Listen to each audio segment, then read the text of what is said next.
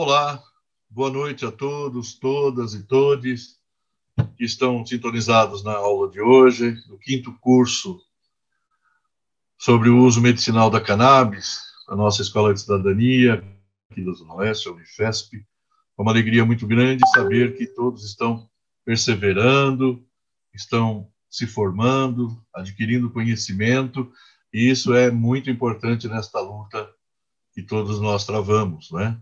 Temos que alcançar os nossos objetivos.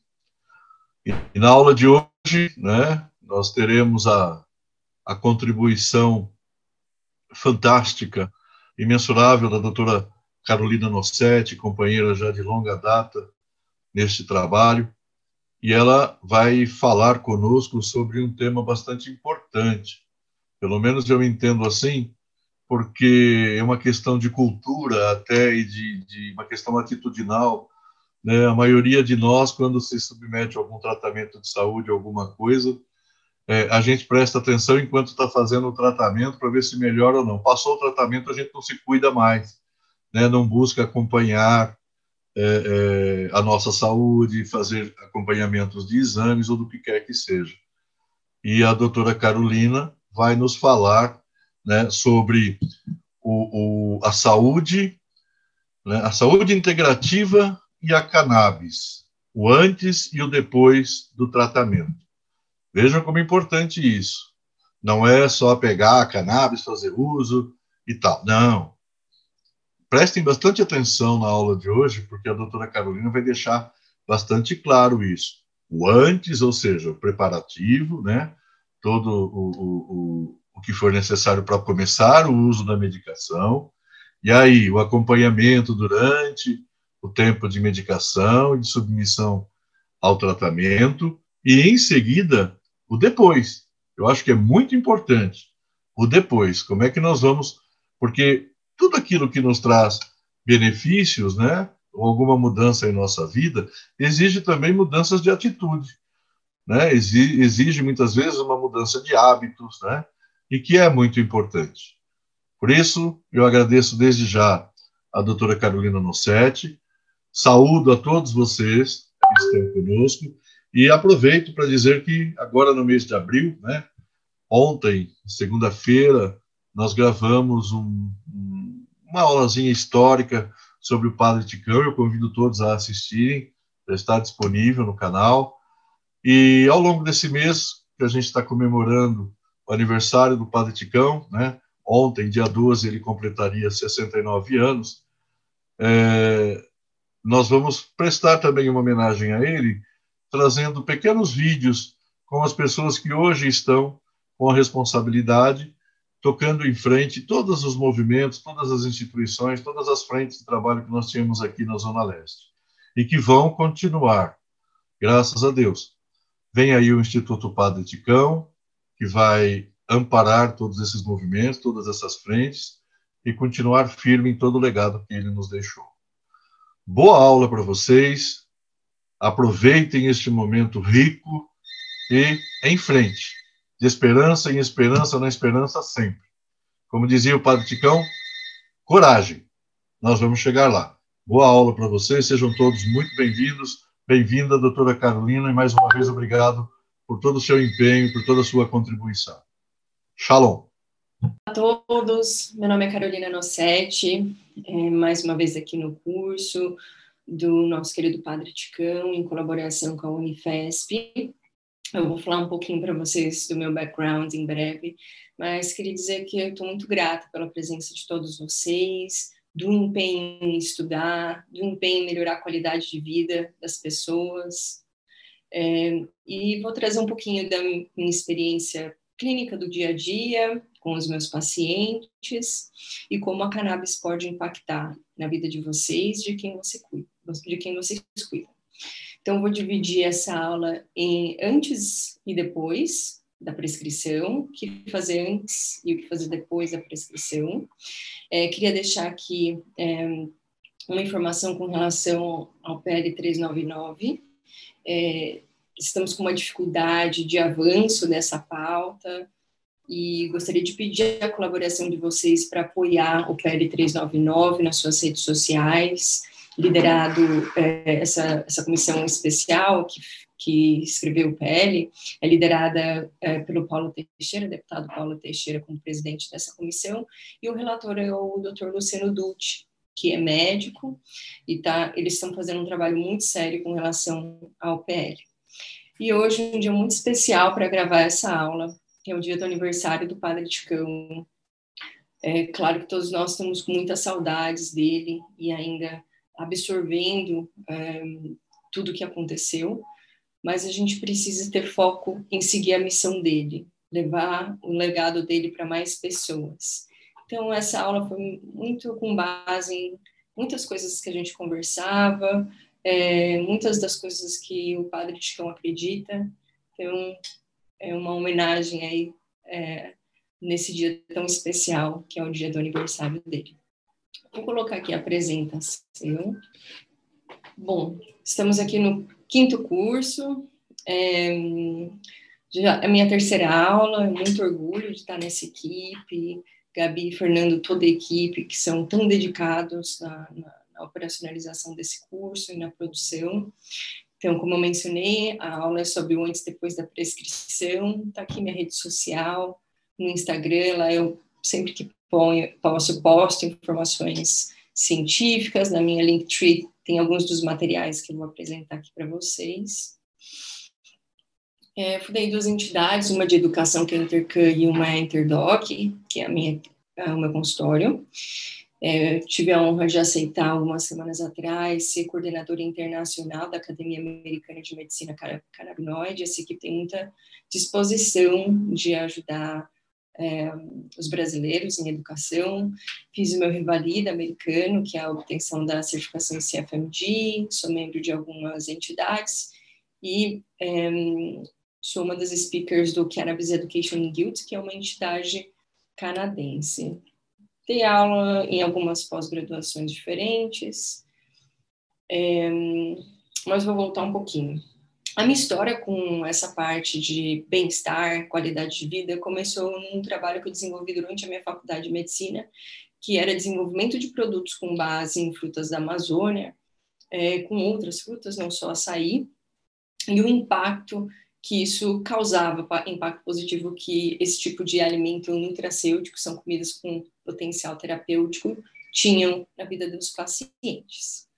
Fiquei quase 10 anos nos Estados Unidos, foi no meio do percurso, quando eu estava fazendo meu revalida, essa é uma foto desse período, que eu não conseguia mais comer e dormir, eram 14, 15 horas por dia. Eu comecei a buscar uma solução, encontrei uma solução que era um remédio para dormir, que chama Zoften, que funcionou muito bem, que é o Istronox aqui no Brasil, mas funcionou tão bem que eu fiquei preocupada de tomar a segunda vez. Fiquei achando que o risco de uma dependência química era grande. Então, comecei a buscar uma outra opção e um colega médico mencionou para mim sobre cannabis medicinal. Eu não conhecia nada sobre essa essa possibilidade terapêutica, vi o impacto que causava e comecei a me dedicar a estudar mais. Isso em 2012 e em 2013 eu já estava me dedicando é, maioria do meu tempo, pelo menos 80% em 2013 para isso, para esse estudo e desenvolvimento. Percebi logo no começo do meu estudo que a cannabis não é um desafio de ciência, é um desafio de comunicação como eu tinha uma experiência anterior em comunicação e desenvolvimento de produto, tentei trazer meu conhecimento para melhorar o acesso das pessoas. Ninguém falava com médico, eu ainda morava em Nova York nessa época, me mudei para Los Angeles, onde eu morei dois anos e meio, tanto fazendo desenvolvimento de produto, como outras partes de consultoria técnica. Então, qual semente colocar no solo, formas de extração, desenvolvimento de produto, é, visitação médica. Esse foi um, um pouco do trabalho que eu desenvolvi lá. E lancei uma marca de comestíveis, que era OM, Organic Holistic Medicine. Eu deixei essa empresa para focar mais na parte de desenvolvimento de produto, mas era um, foi um projeto muito interessante que eu gostei muito de trabalhar. A gente tinha é, trufas é, para diferentes intenções, com e sem cannabis. A gente fez alguns a gente trabalhava com eventos em dispensários, era tudo feito à mão, orgânico, sem glúten, sem leite. A gente fez algumas ações sem cannabis, também nesse percurso. E eu voltei para o Brasil faz uns três anos e meio, mais ou menos, quando comecei a me envolver, além da consultoria técnica e educação, também na parte de advocacy, e voltei a atender. Então, no Senado, na Câmara, Assembleia, que eu entendi se a gente não mudasse a regulamentação, a gente não ia conseguir sair do lugar. E nessa volta tive o, prazer de publicar com o professor Lair Ribeiro dois estudos, um com relação ao uso de canabinoides em doença de Alzheimer e um do uso de canabinoides como adjuvante no tratamento da dor crônica. Também tive a grande honra de trabalhar com a equipe, com a, com a senadora Mara Gabrilli e sua equipe, no desenvolvimento desse material, que contou com dados do Data Senado, e, além de mim, na parte de consultoria técnica, também contou com o apoio do Dr. Renato Fileb, da Unifesp. Alguns dos potenciais que eu vejo na minha prática clínica estão descritos aqui.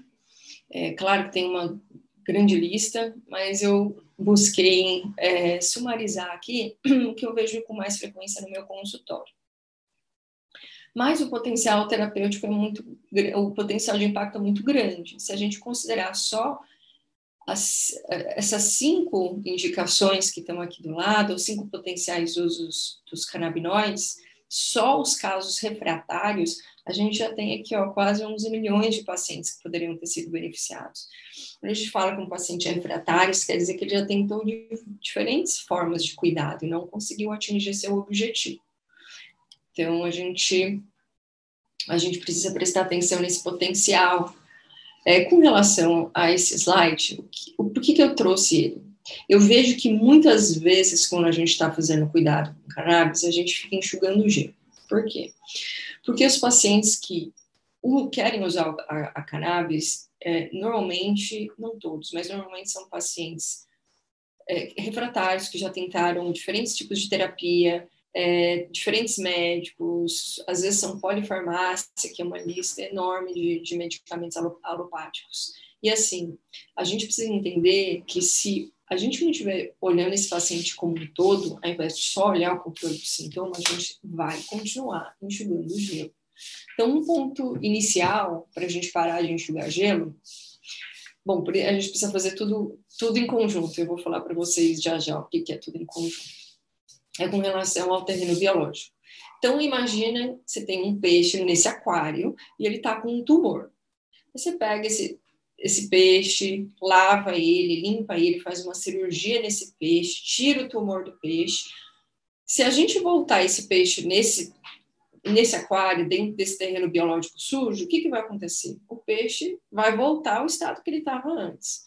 Então, para a gente entender, está na mesma página da necessidade da consideração do terreno é, biológico, diminuir a inflamação e fazer uma limpeza mesmo, trazer elementos naturais, trazer, trazer elementos que não sejam sintéticos. Então, esse biologista francês, Alexis, que recebeu o Prêmio Nobel de Medicina em 1912. É, uma das pesquisas que ele fez, ele conseguiu fazer com que o coração de um embrião de uma galinha batesse 27 anos seguidos.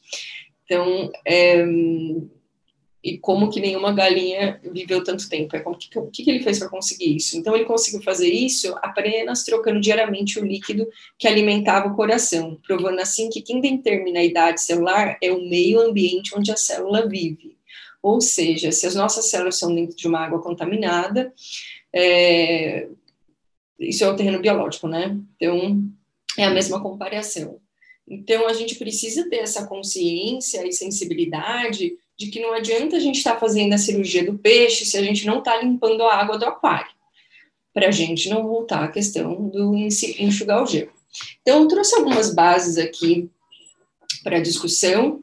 É, uma delas é com relação à estratégia de planejamento, eu trouxe alguns ensinamentos do livro A Arte da Guerra, não pelo, pelo estou querendo violência ou nada do gênero, mas é muito mais para trazer uma estrutura, estrutura com relação à estratégia no cuidado à saúde, aprendizado com colegas, inclusive Padre Ticão, é, que tinha alguns desse, desses pontos que vou mencionar aqui como base do seu cuidado com, com, com quem estava próximo dele também, e aprendizados que eu obtive com os meus pacientes.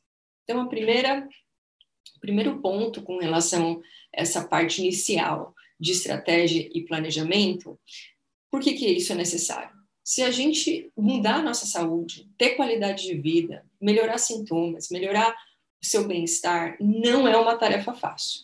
Então, isso tem que ser encarado como um trabalho. Não vou falar uma guerra porque a gente não está querendo acabar com nada, mas é um trabalho que depende de estratégia e planejamento, além da execução que no final. A estratégia depende muito do entendimento das coisas. Então, buscar uma qualidade de vida vai demandar que o paciente busque por si só informações, que estude, claro que o médico e a equipe de saúde podem orientar, mas é o, é o paciente, o familiar e o cuidador que vão estar nessa liderança. Não tem como fazer uma estratégia de, de melhora de sua própria qualidade de vida sem um entendimento e sem um estudo anterior. Então, eu queria só clarificar isso, que é essencial que você tome as rédeas da sua vida, ou cuidador e familiar tome as rédeas desse cuidado e se eduque e estruture. Qual é a estratégia? Olha, a minha estratégia é que eu vou melhorar, a, a, vou tirar alimentos inflamatórios, vou fazer isso, isso, isso, isso. Tá, qual que é o planejamento? Olha, eu vou retirar o glúten em 15 dias, depois eu vou retirar comidas é, é, industrializadas depois de X dias, vou introduzir vitamina X, Y, Z, você planeja, que não dá para fazer tudo de um dia para o outro, e depois você executa. Precisa ter esse cuidado, encarar isso com a, com, a, com a complexidade que demanda esse tipo de mudança. Só a cannabis não resolve. Pode ser que dê certo? Pode ser uma sorte, assim, deu sorte de dar certo só a cannabis resolveu, mas está resolvendo efetivamente o desafio? Não, às vezes está lá, está tampando só com a peneira. Eu dei aqui a cannabis, parou de doer, agora eu não preciso parar de comer Big Mac, não preciso parar de comer é, comida industrializada, embutidos, porque agora eu já não estou com dor, mas aquilo você está mascarando com a cannabis, você não está resolvendo. A minha intenção aqui é, é buscar a causa e resolver o desafio, não ficar só enxugando gelo. E a primeira parte que diz aqui é do, do, do livro da Arte da Guerra. Vitória está reservada àqueles que estão dispostos a pagar o preço. Isso é muito real. Não é fácil, né? fica tudo na mão do paciente. O médico, ele orienta, ele não está do lado, dentro de casa. Então, assim, se não está disposto a fazer, a, a fazer concessões e fazer escolhas, eu acho que vale você considerar se você quer a cannabis na sua vida. Por quê? Senão você vai fazer um investimento. Pode ser que esse investimento não dê certo, porque você tem toda uma preparação antes, que a gente vai falar agora. Então, eu acho que é muito válido que você considere várias vezes antes de você fazer uso dessa terapia. Você está disposto a mudar? Você está disposto a desistir de coisas que não fazem bem na sua vida? Você está disposto a enfrentar essas dificuldades e finalmente ter saúde na sua vida? não ficar rodando 10 médicos com cada um sai com um papel diferente, já cansou isso. Todo, o paciente já está cansado. Vai, pega o remédio, o papel, volta e não resolve. Vai, pega. Então, assim, agora é hora de pegar a rede e fazer. Então, com relação à convicção, é vai dar certo. Eu vou ter uma melhor qualidade de vida. Não se questione no meio do caminho. Ah, será que eu quero isso para minha vida? Não, você tem que saber que qualidade de vida vai ser algo que você está, o seu objetivo. E assim, entender que vão ter dificuldades, racionalizar essas dificuldades e lembrar que todo desafio traz uma oportunidade do ladinho. Então, pensou em dificuldade, pensou em desafio, busca a oportunidade que aquilo ali está te dando. Uma, uma, uma talvez seja um aprendizado de ter mais paciência, de ter auto, mais autocontrole, de ter uma maior consciência corporal com relação a outras ferramentas que você tem para lidar com, com, com esse desafio. Então, é isso. Não é fácil e tem que estar disposto, porque senão é muito difícil chegar lá. Então, um outro ensinamento é o seguinte: é, dos cinco elementos, nenhum é predominante. Das quatro estações, nenhuma dura para sempre. Os dias, uns são, são longos, outros cursos, curtos, a lua enche e míngua. Também, assim, são os períodos de uma guerra. Estou falando a palavra guerra, mas lembrando que é a, a luta diária para a gente conseguir é, chegar ao nosso objetivo. São as nossas mudanças para a gente conseguir atingir nosso objetivo de ter uma, uma qualidade de vida e mais saúde. Então, a gente tem que ter paciência com as coisas. Todo dia o sol vai nascer. Todo dia, se a gente ver o desafio e entender que é algo que vai passar e racionalizar isso, os desafios ficam um pouquinho mais fáceis de manejar. Então, se a gente sabe que a gente vai ter que ter paciência, esperança nesse processo, como estão escritos aqui, a hora que identificarmos que tem um desafio no, no caminho, você lembra, olha, das quatro estações, nenhuma dura para sempre. O dia vai a, a, começar a acabar. Então, a gente tem que ter essa consciência e a racionalização. E um ponto que eu acabei adiantando para vocês: no meio do caos há sempre uma oportunidade. É, e o que eu gostaria de trazer com relação a isso, que aqui o desafio igual oportunidade. Na minha equipe, eu, eu, a gente não fala a palavra problema, porque problema busca e ninguém resolve. Agora, um desafio, ele sempre traz uma oportunidade busque trazer essas questões semânticas para a sua vida do dia a dia, para você implementar essas coisas que eu estou trazendo. Então, identificou um desafio nosso, estou com um desafio hoje. Quais são as oportunidades que eu posso tirar desse desafio? E escreve, pensa nelas. Se você ficar pensando só no desafio, se você não sai do lugar. Então, viu que tem o desafio, você já identificou, não volta nele. Você vai agora partir para uma próxima fase, a próxima casinha que é eu vou gastar o meu tempo primeiro achando a oportunidade, a solução e a oportunidade. Então é desafio, solução e oportunidade. Tá? Esses três são, é, sempre andam juntos. Um desafio, três soluções e oportunidade desse. Tá? Sempre com relação à solução, procurar uma solução boa, uma melhor e uma melhor ainda. Então, um novo caminho sempre há. Se a gente tem a mentalidade de identificar o problema, não ficar pensando nele, pensar na solução, a gente acha. A maioria das vezes a gente vai achar. E dentro dessas soluções, às vezes vai achar uma oportunidade. E aí uma outra questão aqui é tomar distância. Olha pelo olhar do outro. Por que, que eu estou falando isso numa aula de cannabis? Porque não adianta o paciente usar melhor cannabis se ele não sabe lidar com os desafios do dia a dia dele. Ele tem que lidar com os estressores, os gatilhos que estão trazendo aquilo ali. Então, se você tem toda hora um desafio na sua vida, a hora que você tiver um desafio, toma uma distância, olha o lado do outro, anota, junta os dados, analisa o dado. Isso para tudo na sua vida. Por quê? Isso vai criar um, um, um vai ser um exercício para você evitar de é, é, é, de se incomodar com os desafios. Vai ser um desafio, você vai ficar agradecida, porque você sabe, agradecido que você sabe que lá já, já você vai achar uma oportunidade. Então, mudar a perspectiva que a gente vê as coisas, não encarar o desafio como algo negativo. Então, por isso que está aqui, ó, um olhar otimista, você está tendo um, uma oportunidade de melhorar, você está tendo uma oportunidade de refletir sobre algo e que pode te ajudar mais para frente. Então, essa questão do meu mundo desabou é isso.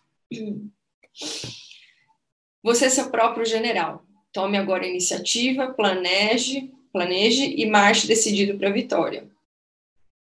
Essa é, aquela, é, é uma questão que é muito central no cuidado do meu paciente. O meu paciente que manda, o meu paciente que escolhe o produto que ele quer. Ele que escolhe dentro das opções de acesso. Ele que toma a liderança. Eu estou aqui para ensinar, para orientar eu e a equipe a gente se dedica a esse cuidado, mas não tem como eu, eu tomar, tomar decisão pelos outros. Eu não estou lá na casa dos pacientes. Então, assim, uma outra questão é com relação à educação e, e a terceirização desse cuidado. Você deixa terceirizar a sua saúde para alguém que você não conhece, é uma coisa muito complicada. E você não sabe se o médico assistiu a aula de que comida inflamatória não é boa, ou que glúten é inflama, ele, a maioria de nós não assistiu essa aula de que produto industrializado é ruim, que açúcar é veneno. A gente não teve essa aula na faculdade. Se você vai no médico, se você não questiona o que, que ele está passando, por que, que ele está passando, o que, que pode ter de efeitos colaterais e quanto tempo eu vou usar esse remédio, esse, esse produto, se você não está fazendo essas perguntas, é, você não está sendo seu próprio general. Você tem que ser. Você tem que perguntar tudo. Chega em casa com a sua receita, olhe item por item na, na no Google, pergunte se você não entendeu para a equipe, volte, ligue de novo, pergunte. É a sua saúde. Você tem que se preocupar, é entender tudo que está acontecendo e questione. Olha, doutor, eu vi aqui isso, isso, isso é verdade? Que é um approach também para falar com os médicos com relação ao uso da cannabis. Olha, doutor, estou aqui com esses estudos científicos, já ouviu falar de cannabis? Lidere, traga sugestões e perguntas para os seus médicos em profissionais de saúde. E aqui, passividade e reação. Só você é responsável pela sua vida. Você não pode ser responsável pelo que, não, pelo que aconteceu com você, mas você é responsável por aquilo que faz com que aconteceu com você. Isso é tudo muito real. Então, primeiro, passividade e reação. É muito cultural a gente buscar um super-herói. É natural da cultura. Tá? A gente sempre está buscando alguém que vai vir responder e, e com uma varinha mágica resolver nossos problemas, nossos desafios. Isso não é assim que acontece a gente precisa, a gente precisa reagir às coisas. A gente não pode ficar na passividade esperando as soluções de saúde vir para a gente, tá? Não pode. Você é o responsável pela sua vida. Ah, não, mas aconteceu, isso foi culpa do outro. Reflete, estressa esse tópico, entenda qual que é a sua carga de culpa nas coisas que aconteceram. Você realmente não pode ser responsável pelo que os outros fazem com você, mas você pode analisar tanto pela sua perspectiva quanto pela perspectiva do outro o que é que aconteceu naquela sua situação, com o intuito primeiro de autoconhecimento, segundo que isso não repita. Por que eu estou falando isso? somos somos criaturas de hábito, seres humanos a gente tem hábitos e a gente repete eles. Então, se você perguntar para a sua mãe, ou para o seu tio, para o seu amigo, quem que é você, a chance deles falarem coisas parecidas é muito grande, tá? A gente repete esses comportamentos. Então, eu acho que é muito importante vocês analisarem isso. É, por aqui, e aqui é, ele fala no final, né? Que a gente é responsável pelo, por aquilo que a gente faz com o que aconteceu com a gente. Aconteceu um desafio, tá, tá, tá, o mundo desmoronou. Se a gente ficar ali com cara feia, chorando, não vai melhorar a gente só vai estar. Tá, a lamentação e o olhar do problema, ao invés de olhar a solução, só faz com que a gente atrase o processo de achada da solução. Está perdendo tempo ali. Não perca esse tempo à, toa. E isso vem também de uma outra questão plural, que é o, vitimi, que é o vitimismo, que é o pior inimigo. Ah, o fulano, ah, o ciclano. Então, observe, questione seu paciente, observe quando eles estiverem é, é, é, mencionando da sua história clínica para vocês. Veja se a, a pessoa não está terceirizando, ao invés de entender qual que é a sua carga de responsabilidade nas coisas que acontecem. E chegar de desculpa.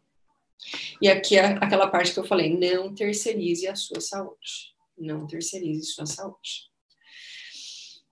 E vamos lá, por que isso tudo? A intenção aqui é buscar felicidade e bem-estar. Então, alegria e prazer como parte do cuidado em saúde. Mas como assim? Desculpe, só um instante.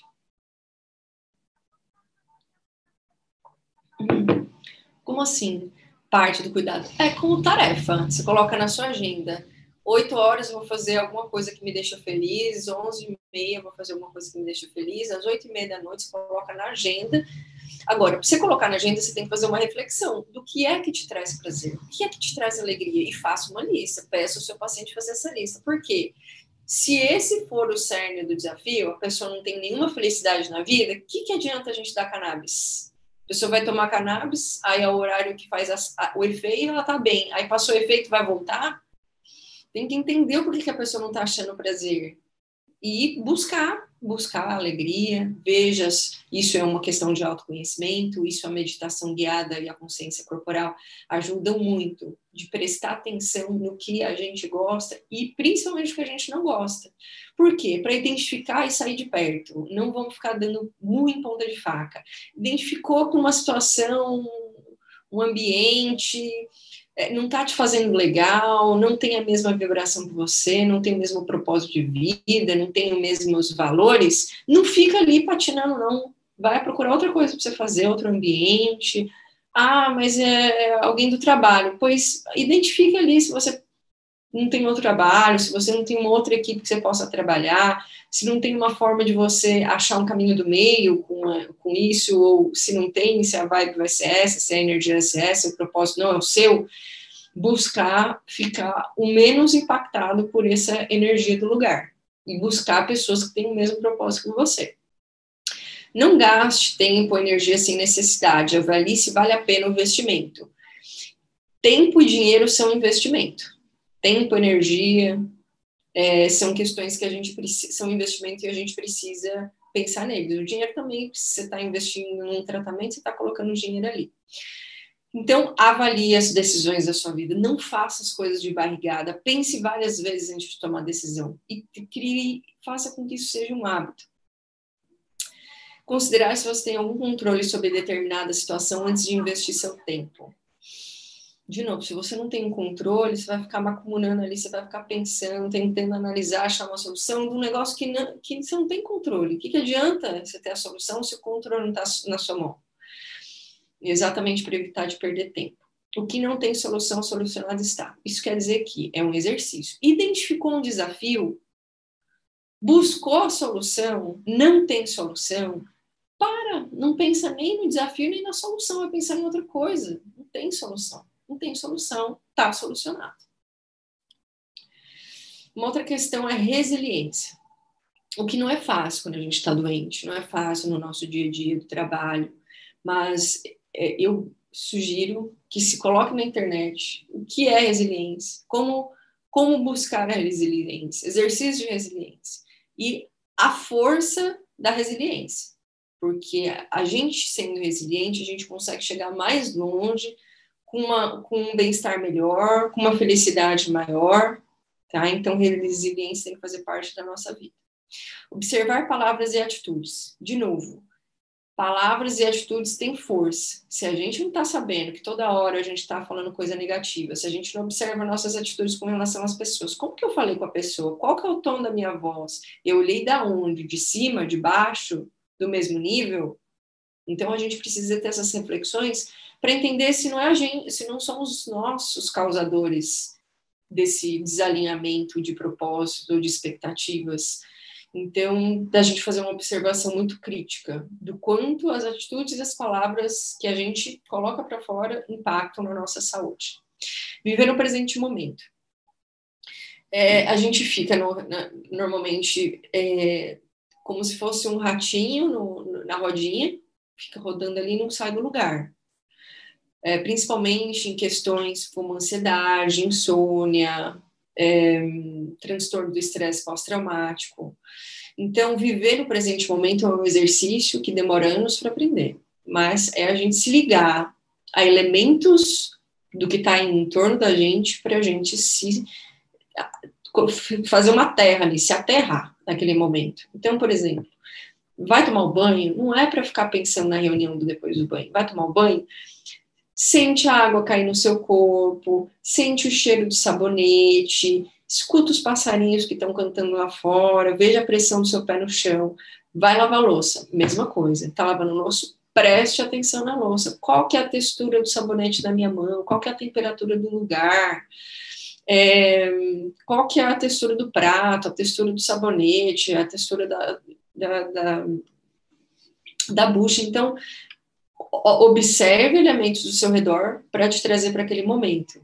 E fica um pouquinho observando a temperatura da água, um pouquinho observando, sei lá, uns 30 segundos, 40, vocês vão vocês vão identificar muito bem o tempo que precisa até que troque por um elemento novo. Não sofra por antecedência. Mais ou menos repetido das outras, não adianta, você vai gastar uma energia que você podia estar tá gastando estudando, você podia estar tá gastando buscando uma solução. Sofrer antes do tempo, não, não temos mais esse, essa condição nem esse tempo. E busque informações e ferramentas, blogs de profissionais, aplicativos, etc. Então, se você tem um desafio, por exemplo, de viver no presente momento ou fazer uma meditação guiada, vai procurar aplicativos diferentes que possam te ajudar profissionais que, que entendam do assunto. Alinhamento de expectativa. Acho que isso é muito importante no relacionamento com o paciente, que é que a cannabis não é uma bala de prata. Ela não é um milagre da vida. Se a gente não mudar os pilares da nossa saúde, que já já eu vou falar quais são, a gente não vai sair do lugar, a gente vai enxugar gelo, a gente vai tapar o sol com a peneira, a gente pode até controlar temporariamente ou não um sintoma, um sinal, um sintoma ou outro. Mas a resolução depende da gente ir a fundo e da gente fazer mudança de hábito na nossa vida. Se não for isso, a gente não vai limpar nosso aquário. Uma questão aqui é com relação a efeitos e efeitos colaterais. A gente tem que saber diferenciar. A cannabis, ela, se ela é usada certa, a sonolência não é um efeito colateral, é um efeito. Se eu uso ela com essa intenção, ela não vai ser um efeito colateral. E os efeitos colaterais são normalmente gerenciáveis, no sentido que a gente consegue evitar a maior parte desses efeitos colaterais, tendo uma posição conservadora quando a gente está desenvolvendo estratégia terapêutica e observando, mantendo a consciência corporal ou mantendo a observação, no caso dos cuidadores e dos familiares. É, uma outra questão é que nem todos os pacientes vão tem uma melhora com a cannabis. Então, a gente tem que logo avisar isso no começo do tratamento. Olha, não é para todo mundo, nem sempre é o primeiro, o segundo, o quinto produto, às vezes é o sexto, às vezes é uma vez por dia, às vezes é cinco, o número de tomadas. Então, assim, sempre lembrar que não é, talvez não seja, mas talvez seja e vale a pena tentar, porque quando existe essa efetividade, o impacto é tão grande que vale a pena e tem que ter paciência. Tá? Você achar a dose certa não é fácil. Trazer aqui um pouco do PAN, pensamento, alimento e movimento, que são os pilares que eu mencionei para vocês. Eu, eu adaptei isso do Dr. Pedro Chestats, que é um médico do Sul muito competente. Eu trouxe alguns elementos de outros colegas e de outras metodologias, não é um método meu, mas eu sigo e tenho, eu sigo essa estrutura e eu tenho tido respostas muito positivas que eu não tinha antes. Todos os meus pacientes são crônicos graves refratários. Eu não atendo ninguém que não precise de cannabis. Então, eu comecei a perceber que se isso aqui, o pano acontecesse, a gente não ia sair do lugar. Então, vamos lá. P de pensamento. Então, a gente tem que achar ferramentas e formas de ter uma ter uma saúde mental melhor, de ter uma resiliência maior, da gente ter ferramentas de é, é, como se fosse um reset, da gente conseguir parar e respirar e virar a chavinha do off. Olha, agora eu vou dar um cinco minutos para minha cabeça, eu vou pensar em mim, vou sentir, escutar, sentir minha respiração. Isso também entra aqui a autoconhecimento, consciência corporal. Tá? Então, algumas das questões do pensamento, autoconhecimento e espiritualidade, não estou falando de religião, buscar a natureza, meditação guiada, viver no momento presente, sorria. No começo, pode ser que você não esteja com vontade de sorrir, você está com dor, está cansado. Mas tudo que a gente repete o suficiente na nossa vida o corpo acredita. Vamos usar isso para o bem. É uma lavagem cerebral do bem. Você está vendo que você está triste? Põe um sorrisão no rosto. Dá uma balançada, dança. Olha, fale palavras de estímulo para você no espelho, até você sorrir. Procura uma piada, vídeo de cachorrinho, vídeo de gatinho, não sei, você tem que achar o que, que te faz sorrir e use como colinha depois. Se você sabe que o vídeo do periquitinho verde cantando te faz sorrir, deixa numa caixinha da sua felicidade, ou que você estiver triste, você vai lá naquele, naquele, naquela pasta e você procura. No começo isso vai ser falso se você está triste. Mas você vai sorrindo, você vai buscando outras coisas, você vai ver que aquilo ali vai ficando mais natural e você vai acabar acreditando e que bom, porque você vai absorver aquilo e você vai ficar feliz. É só uma, é uma questão de mindset. Você tem que querer estar feliz. achar que a felicidade vai vir, você está sentadinho, ah, não vai vir assim, não. Você tem que ir atrás. Se você nasceu feliz, você é um sortudo. Boa parte das pessoas não nasceu feliz, sorridente. Boa parte das pessoas tem que buscar a felicidade. E uma outra questão aqui é o Roponopono. Muitas pessoas passam por situações muito difíceis de vida, inclusive pacientes, por exemplo, com síndrome de estresse pós-traumático, pacientes que foram abusados, sofreram abuso. Então, eu acho que o Ho'oponopono é uma, é uma ferramenta, é uma é do Havaí, tá? Uma, uma técnica antiga do Havaí, milenar, e que repete, é, uma, é um cordão de 108 contos, como se fosse um rosário, mas é aquele do, dos budistas, dos hindus, tem 108 contos, e você repete esse, essas, esses contos. Só um instante.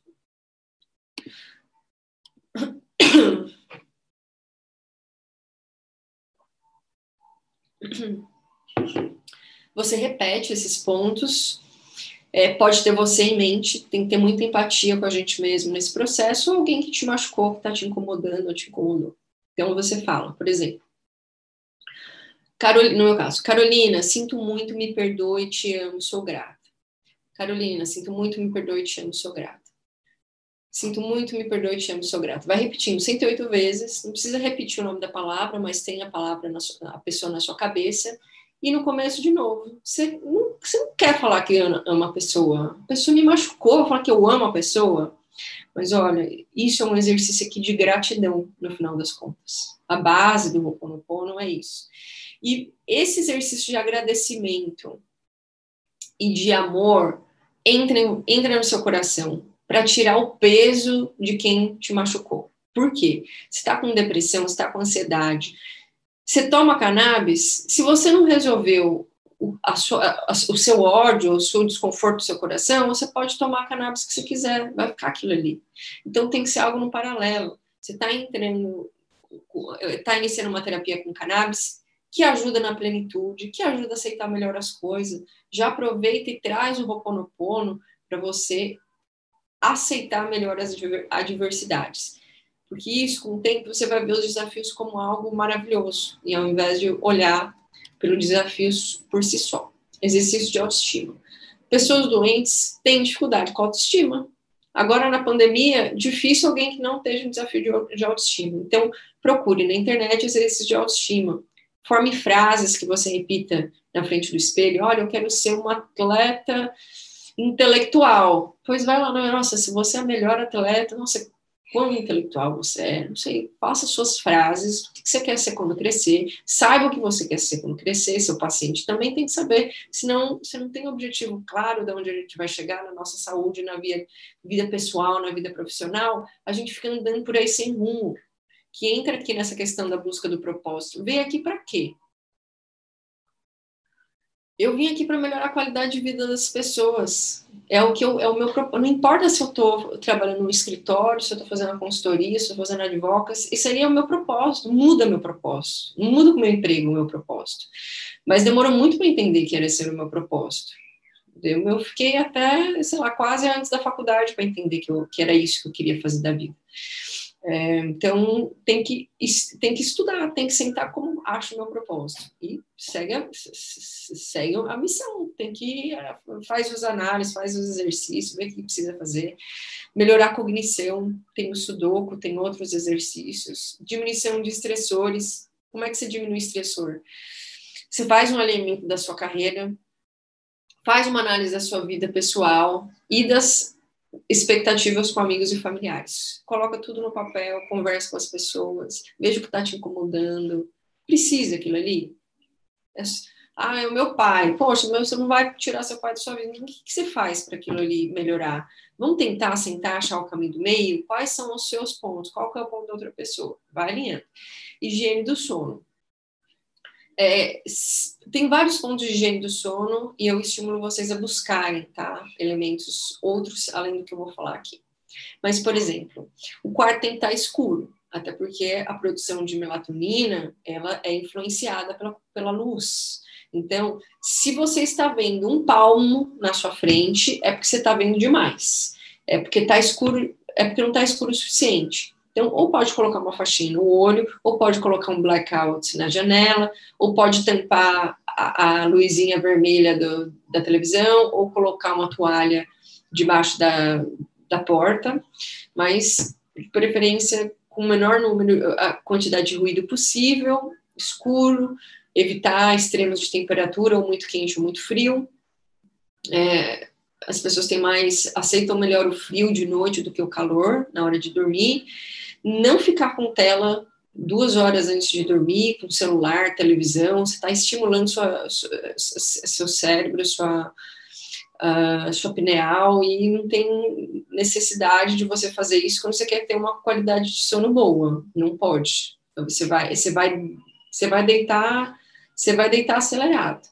E uma outra questão é, tem um link que eu acho que vale a pena buscar, que é de um, até uma pessoa do BBB, mas esquece que é do BBB, tá? Chama Auto-Hipnose, do Pyong Lee. Eu não vou saber o nome dele, tá? Mas coloca auto-hipnose no YouTube, vocês vão ver vários vídeos. A gente precisa entrar com fluidez no sono, tá? Só tomar cannabis e não achar um jeito de você entrar, não apagar, mas entrar devagar no sono, o negócio não vai, não vai melhorar. A, qualidade do sono não vai ser, não vai ter uma melhora efetiva. Então, é como se fosse essa auto-hipnose, é como se fosse uma meditação guiada. Vai falando, olha, pensa nisso, relaxa isso, relaxa aquilo, para você aos poucos ir entrando no sono, tá? Essa é a intenção é, auto-hipnose, mas pode buscar qualquer outro que seja dessa linha. E uma ferramenta aqui que é de, de meditação guiada é o Headspace. Muitos, muitos executivos de alta performance do Vale do Silício usam. Então, alimento no PAN, o A do PAN, substituição de comidas pró-inflamatórias. É, aqui, né, os principais, glúten, leite derivados, industrializados, embutidos e açúcar. Ah, mas eu tenho dor, eu sou de Minas. Meus pacientes mais difíceis são os pacientes de Minas. Ah, porque eu sou eu tô em Minas, eu vou ah, de vez em quando eu vou eu vou comer, pode, doutora, comer pão de queijo de vez em quando? Você pode fazer o que você quiser da sua vida, porque a saúde é sua. Eu não vou doer mais ou menos se o meu paciente está comendo pão de queijo. Agora, se a pessoa quer melhorar, tem como ficar fazendo concessão, não tem meio, tem meio. Ou você quer melhorar ou você não quer. E se você tem dor e você está comendo qualquer um desses pontos aqui, você está enxugando gelo. Você cansou ou não de ter dor? Você resolveu tomar as rédeas da sua saúde agora ou na semana que vem? Ou só um pouquinho, porque você está com vontade de comer pão de queijo? Acha um pão de mandioquinha acha um pão de glúten, sem glúten de qualquer outra coisa. Vai buscando opções para você trazer da sua vida. Agora, achar que não vai tirar isso aqui e vai res resolver desafios de é, é, doenças refratárias de longo prazo, eu não acredito. Eu não fico esperando também, não. Eu não fico esperando. Eu gostaria, eu, eu gostaria que todos os meus pacientes tivessem todos os seus tudo que te incomoda ele ser resolvido. Agora, eu não posso enganar os outros e falar que eu acho que vai melhorar. Pode ter sorte de melhorar. Olha, não continua comendo glúten, leite, derivados de animais e açúcar embutido e resolveu. Poxa, um milagre. Que bom. Mas alinhamento de expectativa. Continua comendo isso aqui, não, eu não espero melhorar, principalmente criança autista, que mãe de criança autista sabe quando a criança comeu tomou, comeu um, um pão de queijo fora de casa. Então, acho que é válido a gente considerar. Claro que não é para ser sempre assim, e depende do que você tem. Você tem ansiedade, você controlou, você usou as ferramentas, você diminuiu sua inflamação. E uma vez a cada, por semana, uma vez a cada 15 dias, você quer ter um dia de, de férias e você quer comer um pão de queijo, comer uma pizza, obviamente a gente tem que ter flexibilidade. Agora, uma pessoa que está com dor, está com doença de Alzheimer, tá, tem, você tem que saber o que, que você quer, o que, que, você quer com o seu paciente, o que, que o cuidador quer, melhorar ou não melhorar, ou fazer concessões. E aí vai ficar mais ou menos só o cuidado, tá? Como que a gente faz essas substituições? Leite, a gente pode usar leites vegetais, queijos veganos, sem caixinha Tetra Pak, não adianta a gente tentar aqui melhorar a nossa saúde se um leite vegetal fica sacolejando numa embalagem Tetra Pak na boleia do caminhão. Não vai. Aí não vai, porque a gente não vai estar tá tendo uma melhor resposta. Então, tem leite de amêndoa, de semente de girassol, leite de coco, o glúten, tem pão e massa sem glúten, açúcar e adoçante, não tem condição. Ah, mas e o, o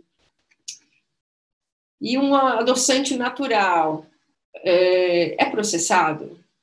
É, stevia, stevia, é processado? Para ficar branquinho, transparente daquele jeito?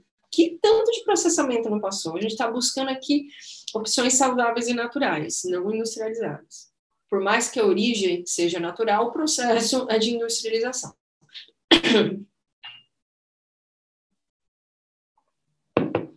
E aí que a gente vai buscar de alternativa?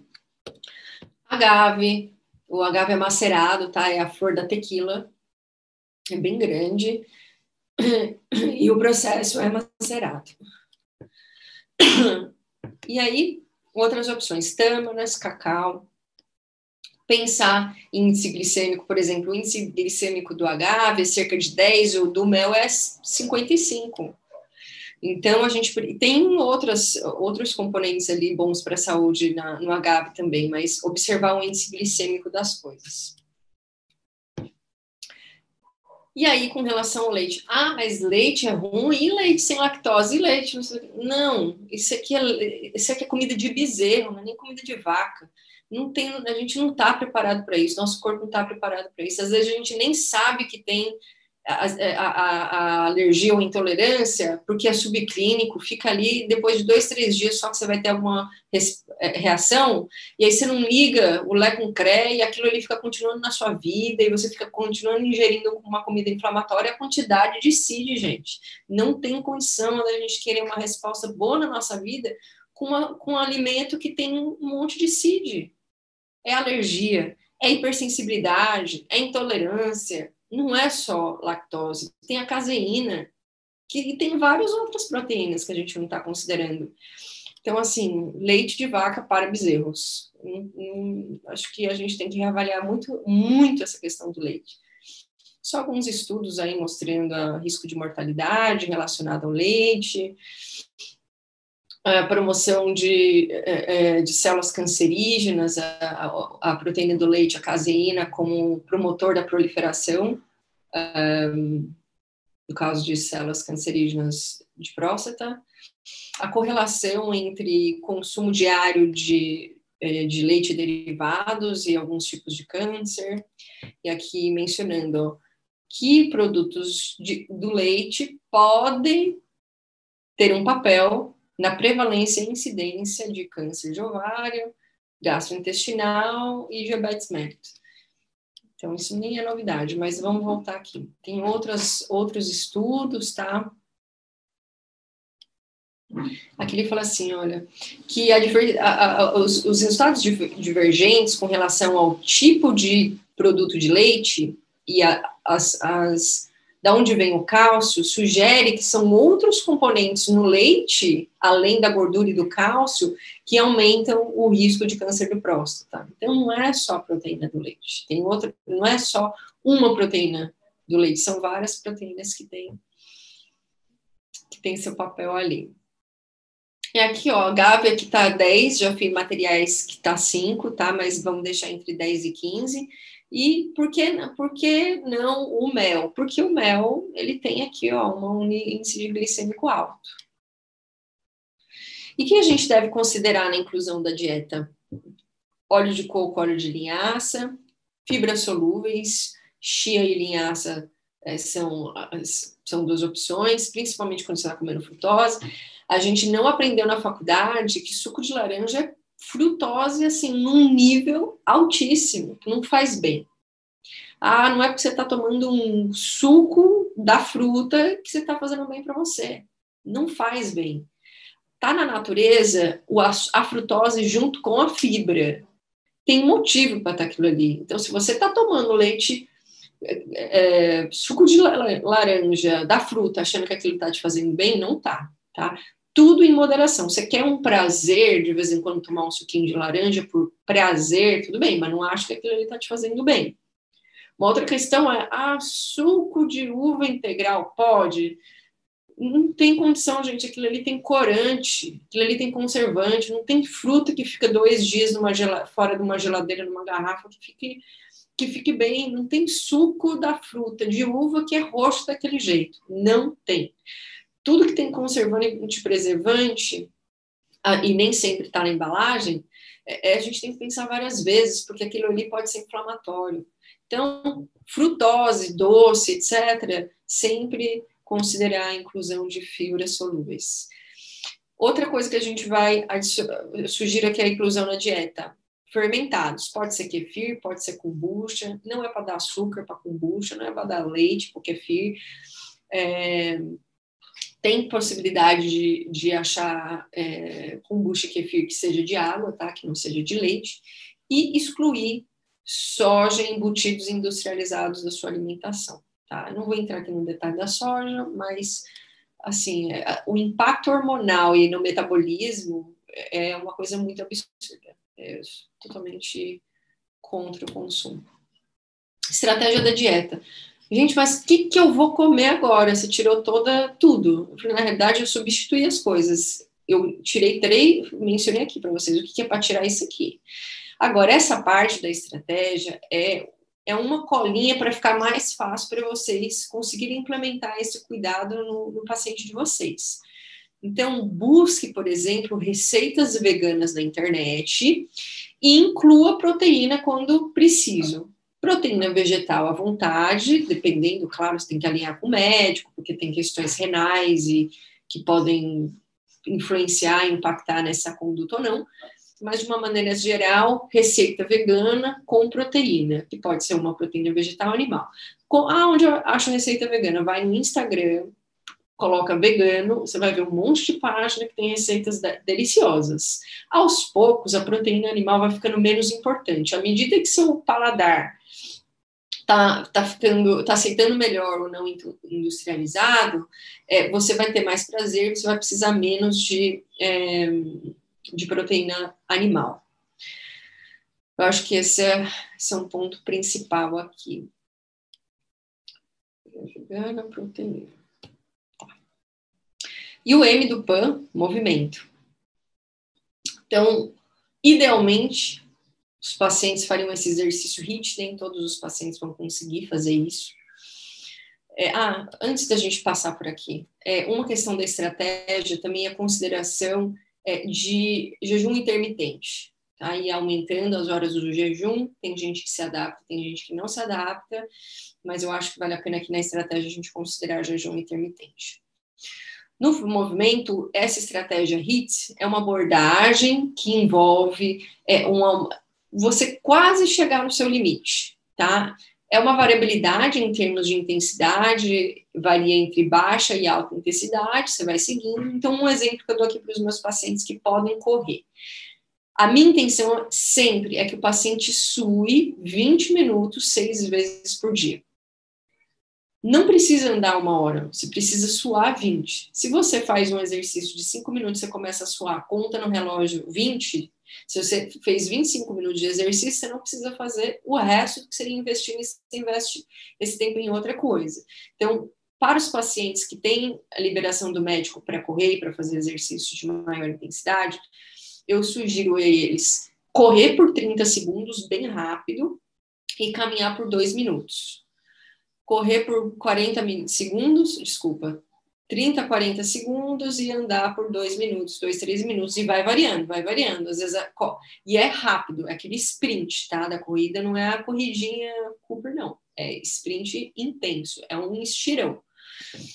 Então, é, precisa ter tal período de descanso e adaptação quando necessário. Tem gente que não vai conseguir correr, tem gente que só vai conseguir alongar o braço sentado. Então, esse paciente não vai fazer o ritmo, ele vai alongar, ele vai mexer o braço, ah, porque não tenho roupinha da, da Lululemon, não tenho roupinha de não sei o quê. Não precisa, você vai com a roupa que você já está em casa, você vai dar, vou, dar voltas na sua mesa da cozinha, mesa do jantar, roda, roda, roda, roda, para, corre, corre. Dá, não precisa sair de casa para fazer acontecer, não precisa de roupa, não precisa de tênis especial, só precisa da sua casa e da boa vontade. Estratégia terapêutica. Tem vários guidelines diferentes com relação à estratégia terapêutica, é, mas eu vou trazer aqui a minha experiência do dia a dia, tá? Se eu tirei isso de algum lugar, eu vou falar para vocês, e se eu não tirei, é, é já está subentendido aqui que é o que eu pratico. Não é o certo, absoluto, não é o único que dá certo, cada colega vai ter a sua forma de proceder, mas eu vou trazer para vocês os elementos que eu uso aqui com a minha equipe para tomada de decisão. Tomada de decisão não só com relação à estratégia terapêutica, mas também com relação ao acompanhamento desse paciente, onde a gente faz o manejo terapêutico desse paciente. Então, primeira indicação versus vias de administração. A, indica, a via de administração vai depender da indicação e do paciente. Então, por exemplo, um paciente com psoríase, ele vai poder fazer, ele vai poder fazer o uso de forma oral e o uso tópico. Um paciente com dor, pode ser que se beneficie do uso oral, mas que é uma dor oncológica e que só a forma vaporizada resolve. Essa é a via dele.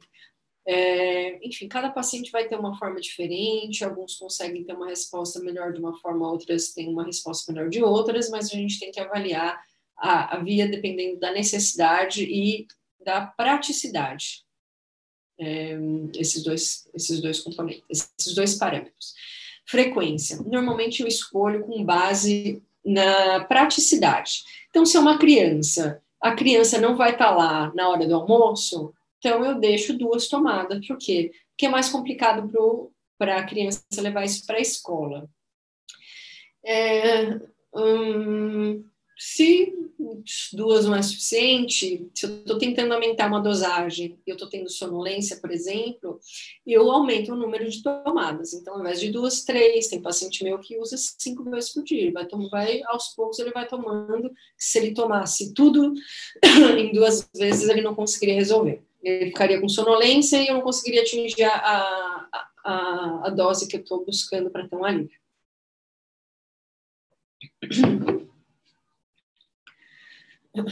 É, vamos lá. Quadro crônico versus agudo e manutenção versus resgate. Então, manutenção é, você, é mais ou menos a estrutura de quando a gente está fazendo um tratamento de asma. Você tem um produto que se toma duas ou três vezes por dia e uma bombinha que é o resgate a hora que aperta, a hora que tem uma crise. Então, o princípio é o mesmo.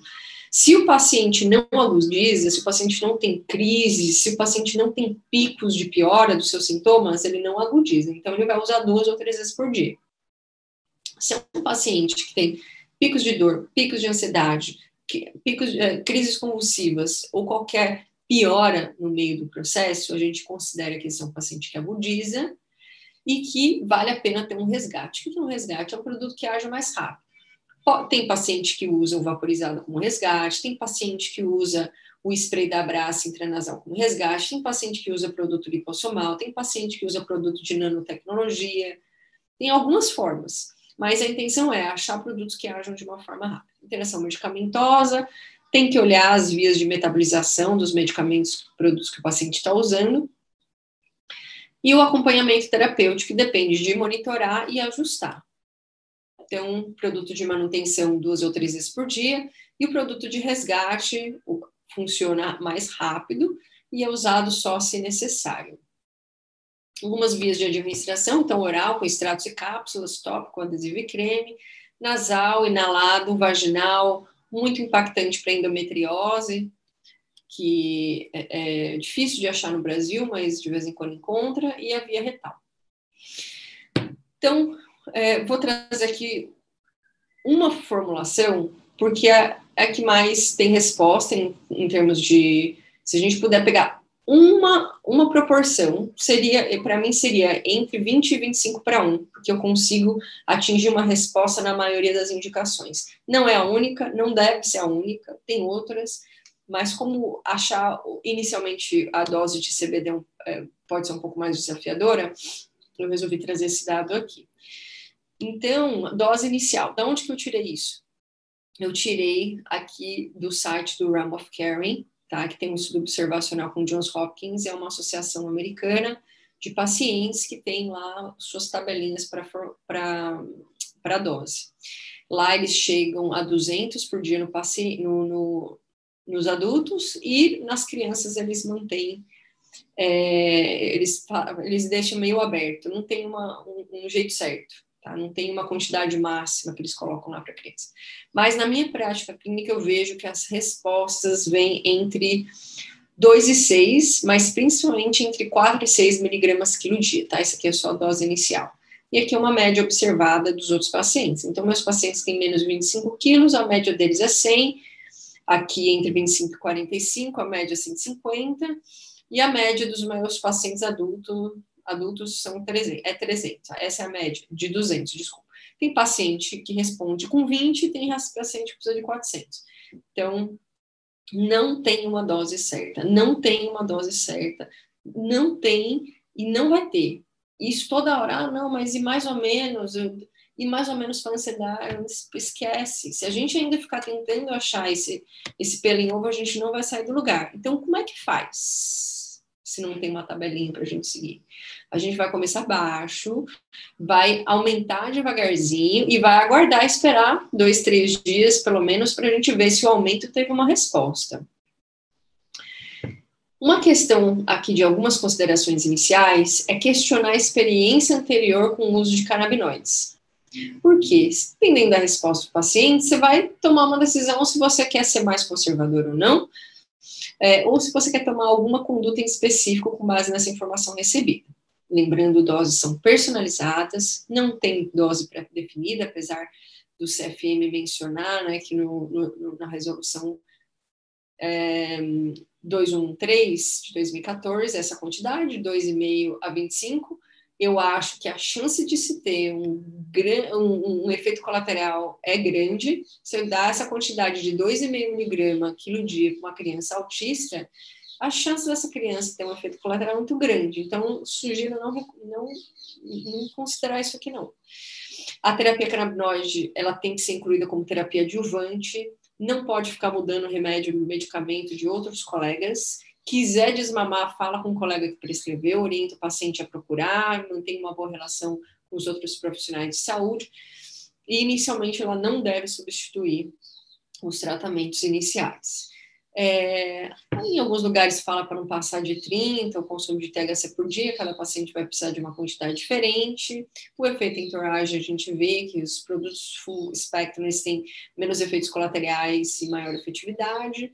E, como mencionei, produtos de 20 a 25 para 1 é, trazem resultados na maioria das indicações clínicas. O THC ele diminui o, ou diminui o impacto da psicoatividade do THC.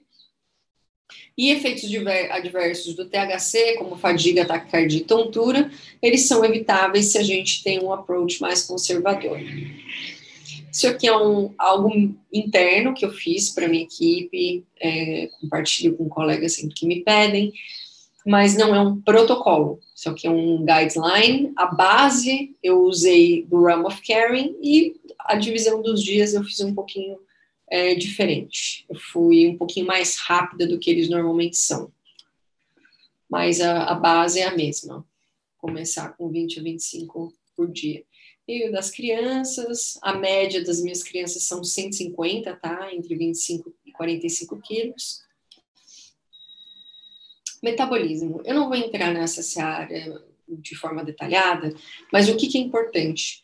Perguntar para o paciente quais medicações ele está usando, as medicações alopáticas principalmente, entender se alguma dessas medicações ou desses produtos eles são metabolizados pelas enzimas do citocromo P450, que ficam no fígado, e observar, não é para não tomar, mas vamos dizer que os, os canabinoides, eles influenciam algumas dessas enzimas, tá, do citocromo, não todas.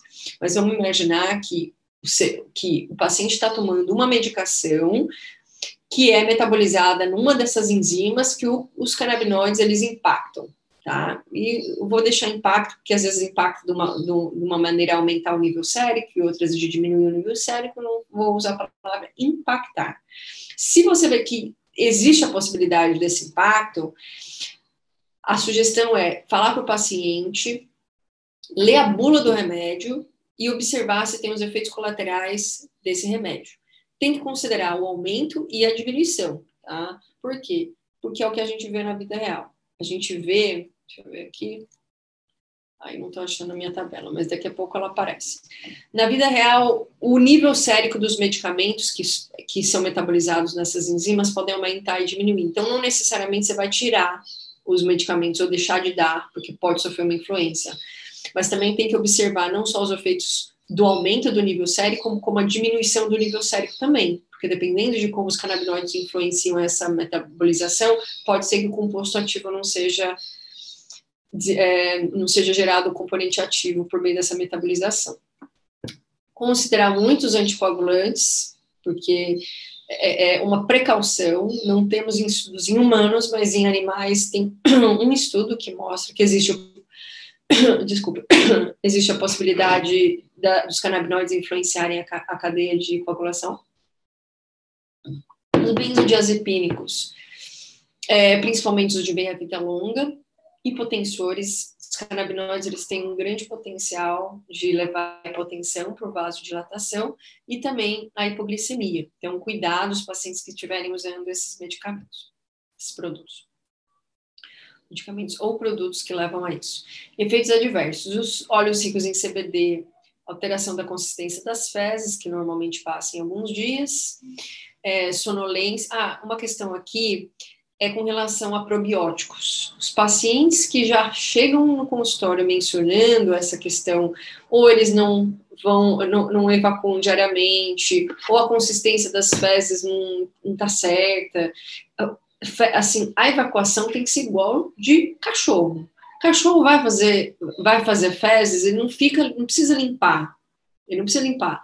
Ele, ele é aquela consistência que a gente está buscando no nosso paciente nem firme demais e nem, nem com uma consistência pastosa. A gente não está buscando isso. Os probióticos ajudam bastante nessa questão.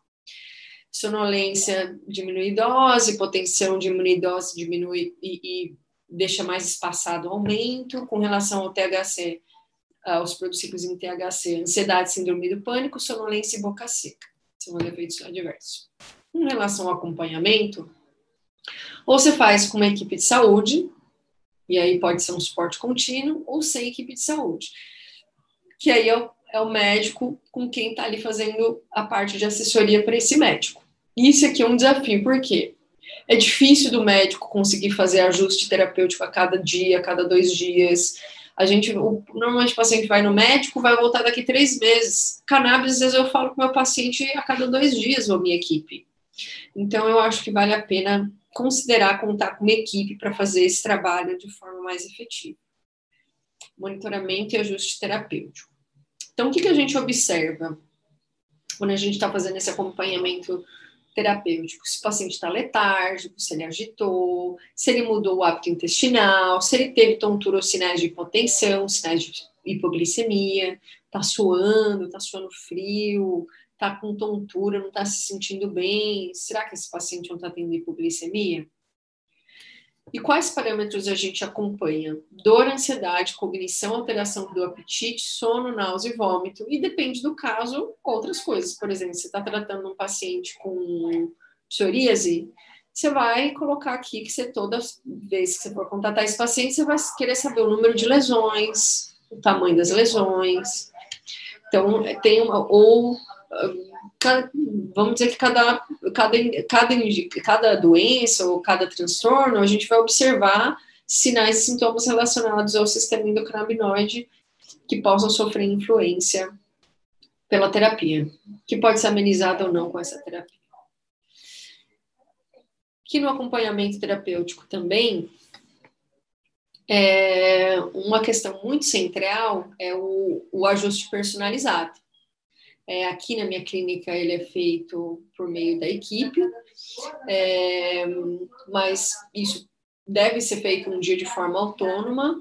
E como que a gente faz isso? A gente busca as informações, principalmente as relacionadas com o sistema endocannabinoide, e a gente dá orientações de ajuste de acordo, não só com a questão da terapia é, canabinoide, mas também com relação à alimentação mudança de estilo de vida, o movimento, o pensamento, o alimento, tá diminuindo o estressor, não tá. Então, essa é a hora da gente questionar.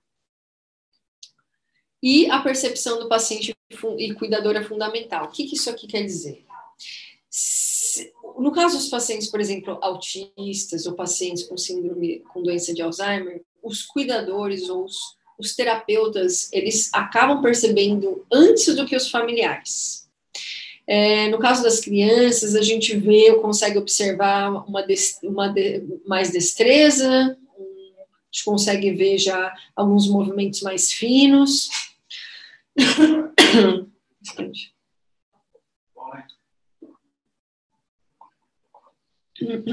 movimentos mais finos, é, movimentação melhor do paciente. Mas qualquer um desses ajustes, a gente precisa observar. É, antes, o que o paciente está mostrando, o que, o cuidador está falando, antes da gente sugerir qualquer ajuste. Esses ajustes, eles têm que ser muito cuidadosos. É, eles têm que ser conservador. Então, como normalmente isso é feito? Bom, primeiramente, os, os canabinoides, obviamente, têm um impacto muito grande, mas tem duas questões em específico que vale muito a pena a gente observar.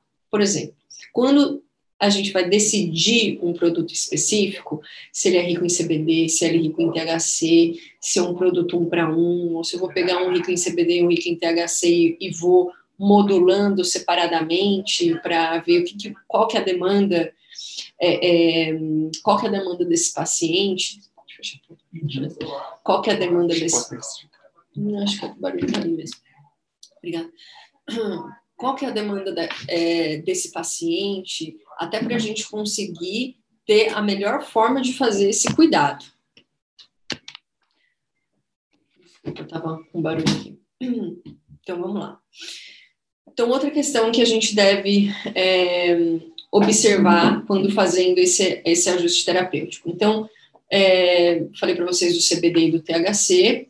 Então, quando que a gente considera, é, quando que a gente considera usar o THC antes de pensar no CBD? E, de novo, isso é uma prática minha, não é uma prática de todo mundo, mas eu considero aqui o THC em pacientes que têm anorexia ou desafios é, é, caquexia, anorexia. Eu, em alguns casos, eu evito os canabinoides, porque sozinhos, o CBD, desculpa. É, por que eu evito o CBD nesses casos? Porque o CBD, em alguns pacientes, ele diminui o apetite. Se o paciente já está com caquexia é, é, ou anorexia, só o CBD pode não ser o ideal, não estou falando que não seja eficiente, não seja, não possa ser usado e nem que não tenha resposta. Mas é uma consideração porque a minha preocupação é que o paciente fique com, menos, com um apetite menor e que não coma, tá? Essa é uma questão. E pacientes que têm é, glaucoma, tá? Existe uma questão ali de mecanismo, que eu não vou entrar em detalhes agora, mas os pacientes com glaucoma, eu não prescrevo o óleo rico em CBD. É, todo o resto eu considero, tá? Então, se não, se não são pacientes que eu tenho uma preocupação que vão ficar com um apetite menor por causa do óleo rico em CBD, tirando esse e os pacientes com glaucoma, os outros eu principalmente começo com o óleo rico em CBD na proporção 20 para 1 ou em outra proporção que eu tenho em mãos, desde que seja mais CBD do que THC. Por que eu faço isso? Nem todos os pacientes se sentem à vontade com a psicoatividade do THC. E eu consigo ter uma boa resposta com óleo rico em CBD na grande maioria dos casos. E nos casos que eu não consigo ter essa resposta, eu considero a inclusão do THC. Até quando eu espero essa resposta? Depende, depende do quanto você está confortável, depende da paciência ou da pressa do, do cuidador ou do, do paciente. Então, tem pacientes que, as, que eu tem pacientes que chegam rápido, tem pacientes que precisam testar quatro, cinco, seis produtos até achar o produto certo. E tem pacientes que ficam meses até achar a quantidade certa desse produto. Então, já partindo aqui da base de que não é fácil. A gente tem que fazer esse alinhamento de expectativa. É, eu, normalmente, quando eu sei o que o paciente está usando, então, normalmente, os, os, produtos importados ou os óleos da Braça, eu tenho essa, é, é, eu tenho melhor essa quantidade já nas mãos, né? Mas considerando aqui o produto importado, eu busco us, é, usar a média do minha, dos meus pacientes para ser um ponto de reavaliação. Então, normalmente os produtos isolados dos produtos full spectrum importados 20 a 25 para 1, eu vejo que a minha média nos pacientes adultos 200 miligramas por dia. Então, até chegar 200 miligramas, nem sempre eu consigo chegar, às vezes já resolveu antes, não precisa aumentar, tá? Outra coisa, tá aumentando, começou com uma dose baixa, tá aumentando, teve resposta, não precisa aumentar mais, é aquilo ali, não gaste seu produto à toa.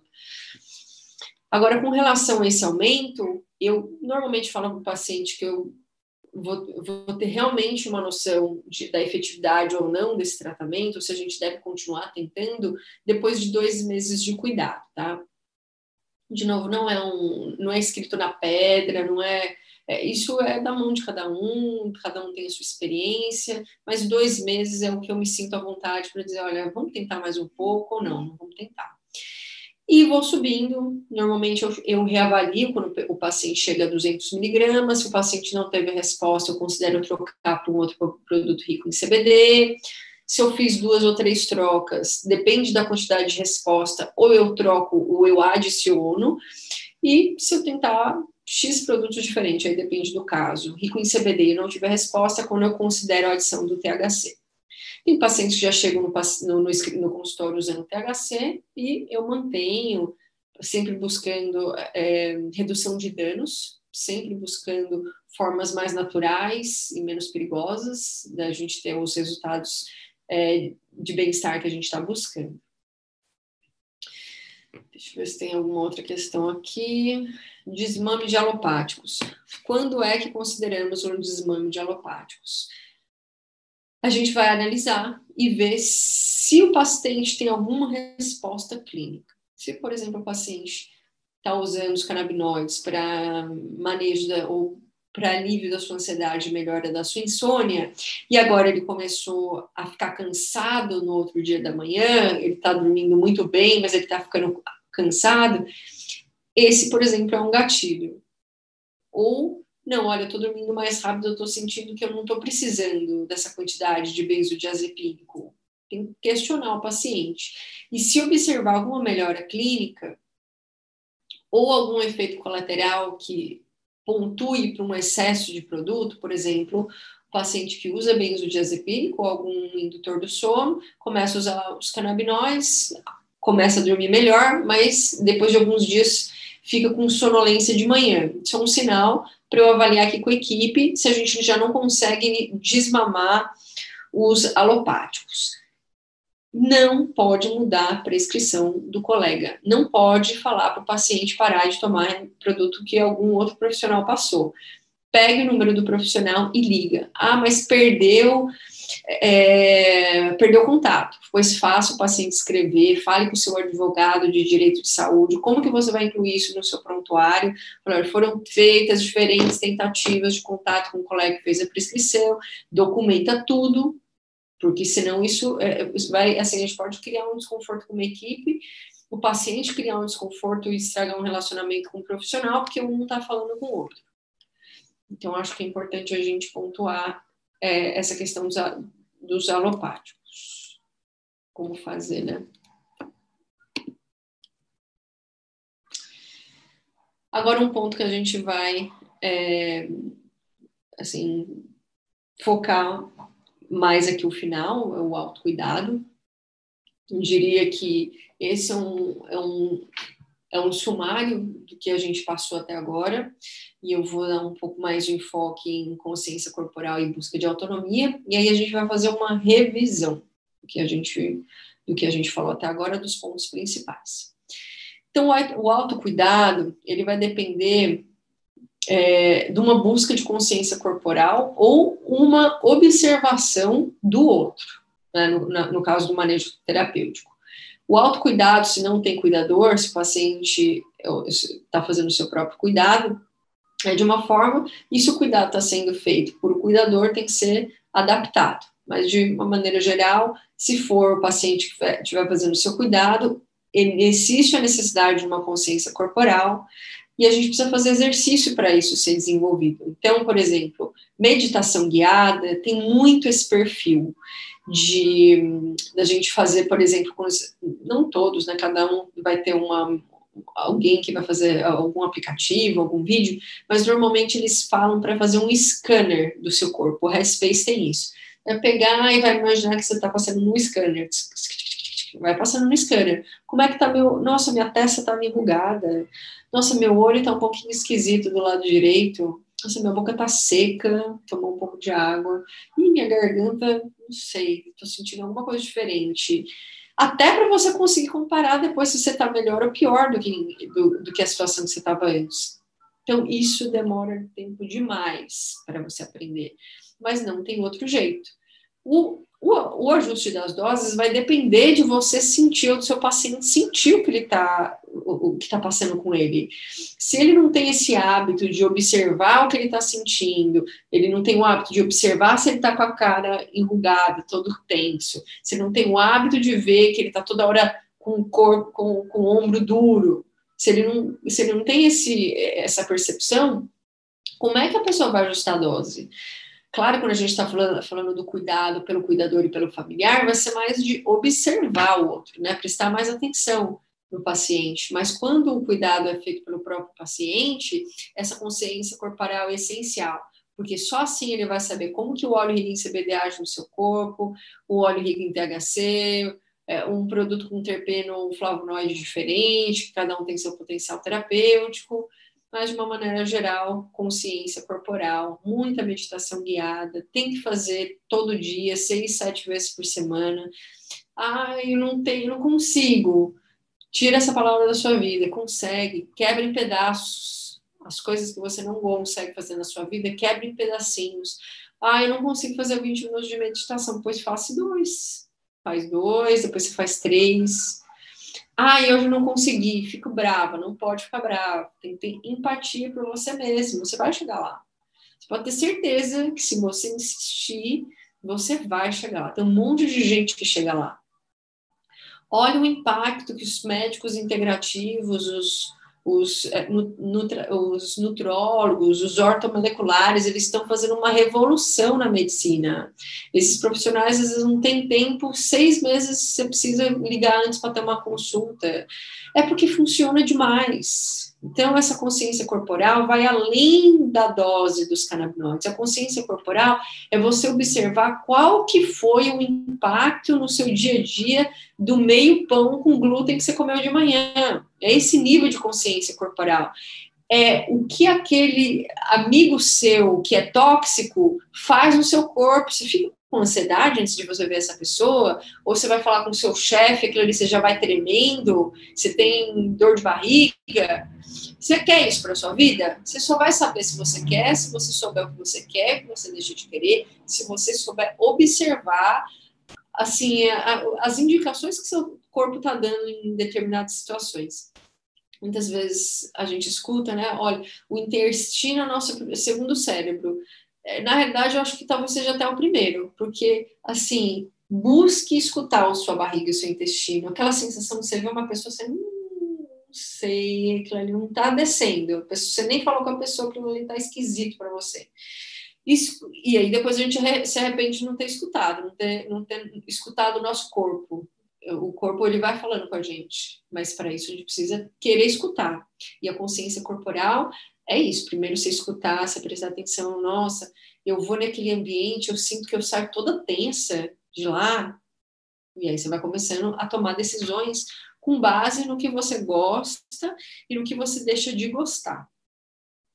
É, busca de autonomia. Então, busca de autonomia é o seguinte: é a gente não terceirizar a nossa saúde por os outros. Claro que eu estou falando aqui de pacientes que podem se cuidar, é, não os que têm cuidador e, e, e, familiares ajudando no cuidado, mas a gente tem que buscar autonomia sempre que possível. E dos pacientes que têm um cuidador e um familiar, deles verem qual tipo de autonomia que eles podem ter. É uma criança autista que agora vai poder tomar banho sozinha? Ah, não, é um, é um idoso que agora come sozinho, antes não comia. Então, a autonomia é muito varia muito de paciente para paciente, mas a busca pela autonomia que é o importante aqui, não é 100% de autonomia. Nos canabinoides, a gente não tá, não cura nada, não, não, não podemos falar, a gente não pode falar isso. O que a gente está buscando com os canabinoides é única e exclusivamente uma melhor qualidade de vida. Claro que ameniza sintomas, claro que as pessoas ficam mais plenas e têm mais paciência com as coisas, dormem melhor, etc, etc. Mas a gente não pode falar que a cannabis vai curar as coisas, que a gente não tem esse estudo. Mas o que a gente pode dizer é que se fizer direitinho o cuidado, diminuindo o produto inflamatório, diminuindo o estressor, melhorando os seus hábitos de vida, a chance de dar certo é muito maior do que antes. E assim, casos crônicos refratários, eu sou muito honesta para os meus pacientes. Não espero que resolva. Pode ser um milagre da paciente, do paciente que tem fibromialgia há 20 anos, comendo McDonald's dá certo? Pode acontecer esse, essa sorte, esse milagre, não sei qual é o nome, pode. Está resolvendo? Provavelmente não os pacientes diagnosticados com fibromialgia muitas vezes têm dificuldade de lidar com a, com a parte emocional, porque a pessoa está toda hora com dor. Se não tem ferramenta, se não faz um exercício, não, é difícil. É difícil só a cannabis sustentar esse cuidado. E a gente está querendo é mudanças que sejam de alto impacto no longo prazo, não só no curto prazo. A maioria dos pacientes que chegam no meu consultório já estavam tampando o sol com a peneira e enxugando o gelo antes de chegar aqui. Eu não, de novo, eu não tomo decisão, não tomo, é muita responsabilidade para mim e e eu não tomo essa decisão, nem é só pela minha responsabilidade, porque eu não consigo estar na casa dos meus pacientes, mas porque eu sei que se não tiver essa liderança do paciente, cuidador e familiar, não vamos sair do lugar da melhor forma possível. Não é a mesma coisa quando isso não muda. E considerar a gente mudar da família. Por quê? Senão vai ter um tomando leite de amêndoa feito no voal e o outro comendo, tomando leite de caixinha. E aquilo ali é difícil de mudar, mudar hábito quando a pessoa que está sentada do seu lado não está entendendo que você está fazendo aquilo, não está entendendo qual é a vantagem. Então a gente tem que se comunicar com as pessoas que estão próximas, comunicar com a escolinha. Mas por que, que não olha leite inflamatório? Ah, mas por que, que não pode a merenda? O glúten inflamatório não faz bem. Outra, eu vou, eu vou repassar tal tá, PAN, mas essa busca de autonomia vai depender do estudo das pessoas, vai depender da pessoa ir atrás da receita, vai da receita de comida, vai depender da pessoa procurar um psicólogo, procurar um terapeuta. Então, eu acho que é importante a gente ter essas considerações aqui. Por quê? Porque eu quero que as pessoas não dependam da equipe de saúde dessa forma, terceirizando. As decisões têm que ser tomadas pelo paciente, claro, com base em recomendações da equipe de saúde, mas a tomada de decisão, o paciente tem que ter essa autonomia, ou o cuidador familiar de tomar essa decisão. Então, é, tem, na, na, na, minha clínica tem par, quatro partes de cuidado. Tem o acolhimento, a triagem, a consulta ou a passagem de caso, depende de como o paciente chegou até a gente, e o acompanhamento terapêutico que dura um mês. Por que, que eu coloquei um mês, eu e a equipe, a gente decidiu nesse número? Porque é a média do que a gente vê que os pacientes precisam para aprender essa autonomia. Tem paciente que fica com a gente oito meses, tem paciente que fica com a gente quatro a gente tem um cuidado depois, se o paciente quer ficar mais tempo. A gente não estimula ele ficar mais tempo, porque a gente quer estimular ele a ter autonomia, por isso que é 30 dias e ponto. Mas se precisar, a gente faz um cuidado maior, que nem todo mundo tem a possibilidade de aprender nesse, nesse período de 30 dias. Por que, que tem isso? Para as pessoas ficarem independentes. Então, ensinar os outros é muito mais difícil. Se um manda e o outro obedece, e aí era fácil, eu ia falar, eu mando fazer isso, a pessoa obedece. Na cannabis não tem manda e obedece. Porque se eu mandar e a pessoa obedecer, a chance de dar errado é muito grande. Quem tem que saber a hora que aumenta é quem está do lado, é quem está usando. Claro que tem um guideline aqui, uma sugestão inicial, mas é aos poucos. Começou a aumentar a dose, então começa pela dose menor possível, principalmente se você não sabe o que tem ali dentro. Vamos fazer um produto, um para um, de uma associação que não tem certificado de análise. Comece com uma gota. Ah, não, mas está tá grosso aqui. Dilui, vai diluindo, pergunta para o cultivador qual é a menor dose que eu posso começar. Aumenta a cada dois, três dias. Se é uma gota que você começou, faça duas, depois vai aumentando aos pouquinhos, fale com o seu médico, veja qual a melhor forma de aumentar, mas seja conservador nesse aumento. Não, não crie, sabe, um desafio em termos de efeito colateral de uma forma desnecessária para o seu paciente. Então, resumindo aqui, que é, existe a necessidade de considerar alguns pontos importantes antes da prescrição com cannabis. Como está seu terreno biológico? Como está sua ingesta de produtos é, inflamatórios? Tem toda uma questão para analisar. É, como que a gente vai fazer essa consideração?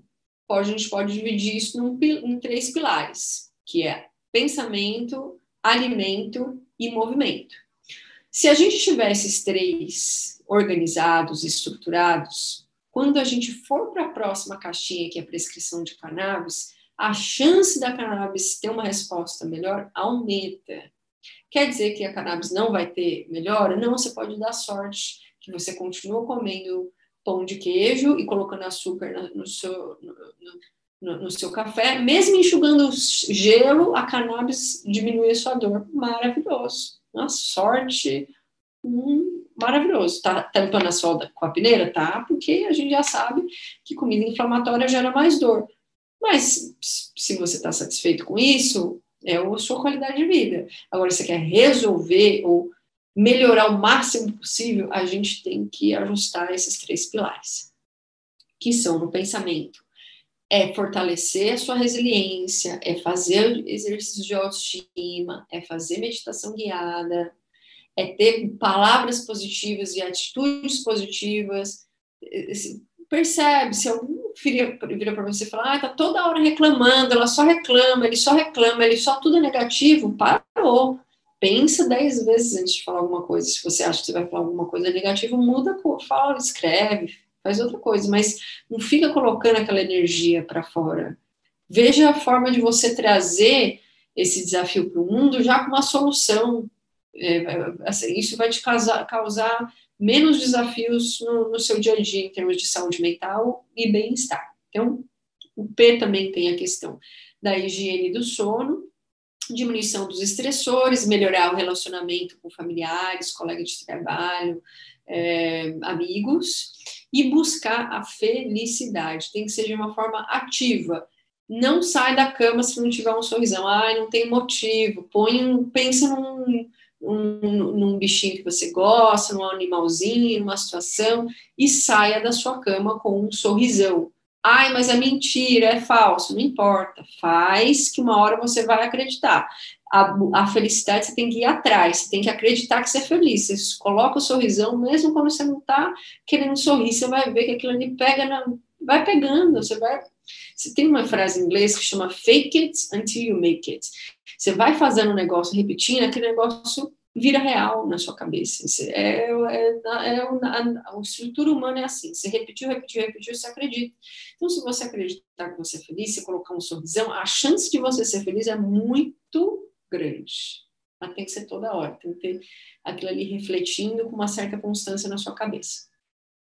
O A, substituição de leite de animal, qualquer leite animal. Mas cabra, mas não sei o quê, leite animal é para animais. É, pegue um leite vegetal, tem uma relação com a sua comida. Se você puder fazer o seu leite, leite vegetal melhor, tem um monte de queijo legal por aí, vegano. Procura no iFood que tem, se você estiver em São Paulo. Mas vai buscando receitas sobre o, a substituição de leite animal e derivados. Uma outra questão, o glúten.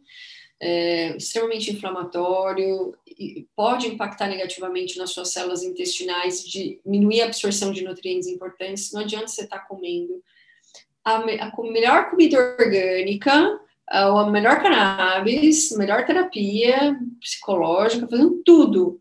E, e tá ali comendo uma comida inflamatória que está absorvendo que até essas comidas maravilhosas que você está comendo sejam absorvidas, que está tudo inflamado. Então, o glúten assim, é algo extremamente importante ser considerado de, de não estar. Tá. Substitui por pão sem glúten, massa sem glúten. São glúten, açúcares e adoçantes, não tem espaço. Quem está querendo bem-estar e saúde não tem espaço para açúcar e adoçante.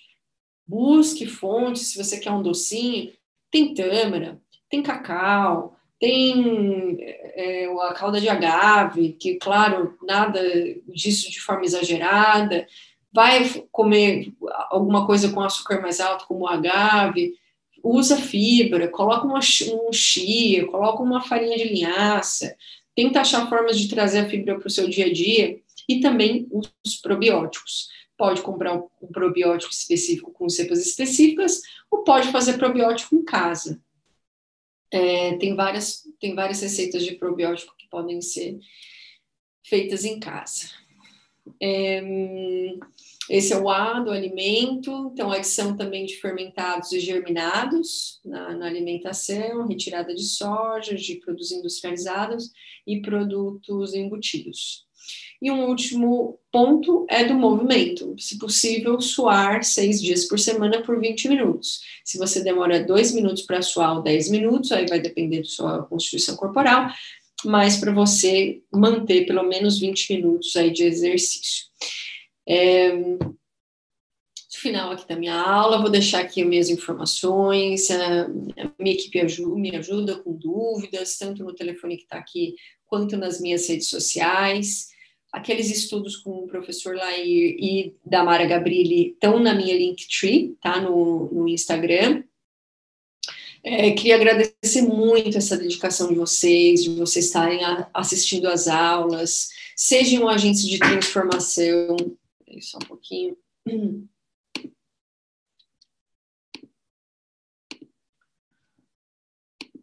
Sejam agentes de transformação, não, não guardem essas informações para você, conversem com todo mundo, converse com o motorista do Uber, converse com a pessoa da padaria, converse com o seu tio no churrasco, converse com sua mãe, espalhe essa informação e transforme. Não precisa ser médico para salvar a vida, você só precisa ter informação certa na mão.